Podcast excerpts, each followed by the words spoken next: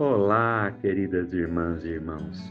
Sou Wellington Melo e hoje estreio aqui no Café com Espiritismo.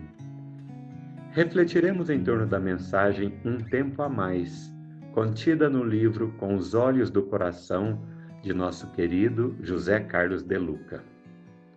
No parque, uma mulher sentou-se ao lado de um homem em um banco perto do playground. Aquele logo ali é meu filho, disse ela, apontando um pequeno menino usando um suéter vermelho e que deslizava no escorregador. Um bonito garoto, respondeu o homem, que completou. Aquela, usando o vestido branco, pedalando a bicicleta, é minha filha. Então, olhando o relógio, o homem chamou a menina: Filha, o que você acha de irmos? A garota suplicou. Mais cinco minutos, pai, por favor, só mais cinco minutos. O homem concordou e Melissa continuou pedalando sua bicicleta para a alegria de seu coração. Os minutos se passaram e o pai levantou-se novamente e falou para a filha: Hora de ir agora? Outra vez ela pediu: Mais cinco minutos, papai. Só mais cinco minutos. O homem disse: Está certo. O Senhor certamente é um pai muito paciente, falou a mulher. O homem, com um sorriso um tanto melancólico, falou: O meu filho mais velho foi morto por um motorista bêbado no ano passado, quando pedalava sua bicicleta perto daqui. Eu nunca passei muito tempo com ele e agora eu daria qualquer coisa por apenas mais cinco minutos com meu filho. Eu me prometi não cometer o mesmo erro com a irmã dele. Ela acha que tem mais cinco minutos para andar de bicicleta, mas na verdade eu é que tenho mais cinco minutos para vê-la brincar. De Luca nos mostra de forma prática e simples dois momentos. No primeiro, vimos um pai arrependido que afirma que nunca passou muito tempo com seu filho que partiu sem aviso prévio, vitimado por um acidente e que agora daria tudo por mais cinco minutos de convivência com ele. Ficamos a refletir que há muita semelhança entre nós e esse homem, esse pai.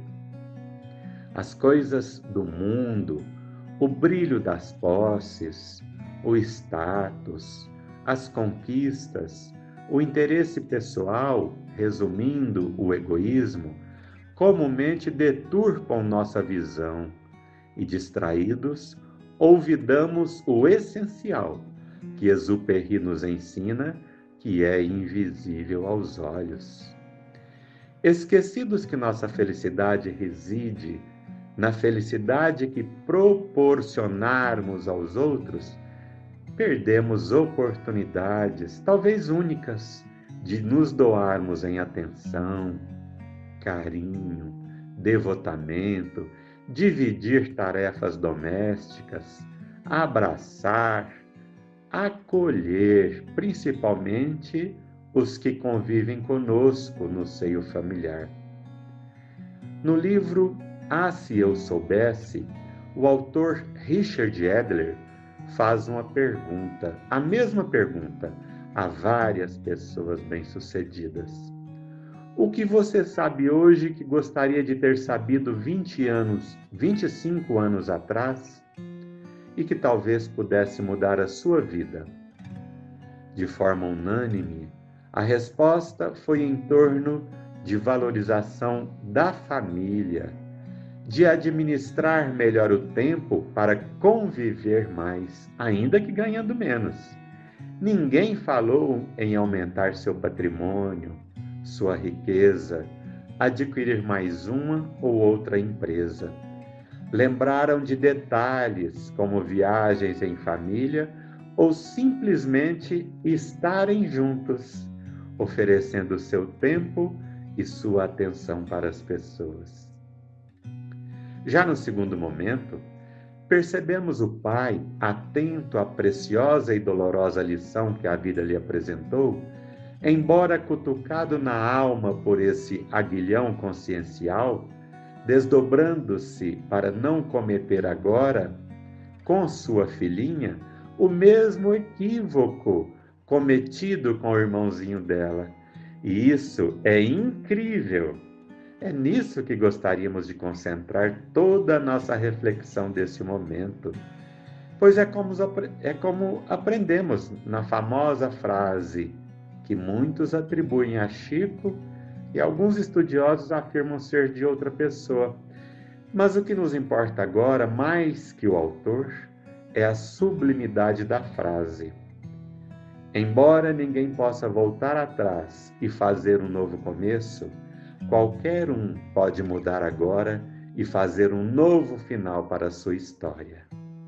É esse o esforço de Jesus e os benfeitores.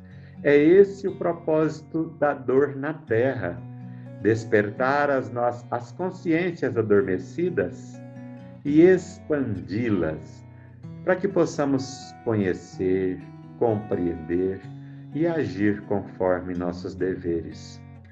É verdadeiramente o nascimento do homem novo e o desaparecimento do homem velho.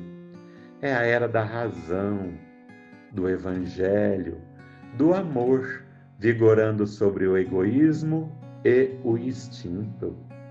Esse é o momento onde a era nova é inaugurada no íntimo de cada criatura e Jesus é avistado, ainda que de longe, mas já é avistado e seguido, e não mais perseguido. Assim, querida irmã e querido irmão, eis nossa melhor reencarnação Estamos na melhor família, no melhor país, no corpo adequado. Ajustemos nossa conduta para identificar o que é essencial e sigamos os apontamentos da razão e da consciência e sigamos adiante, pois vale a pena. E assim agindo, diminuiremos nossa própria carga de dores e aflições, seja para agora, ou mais tarde.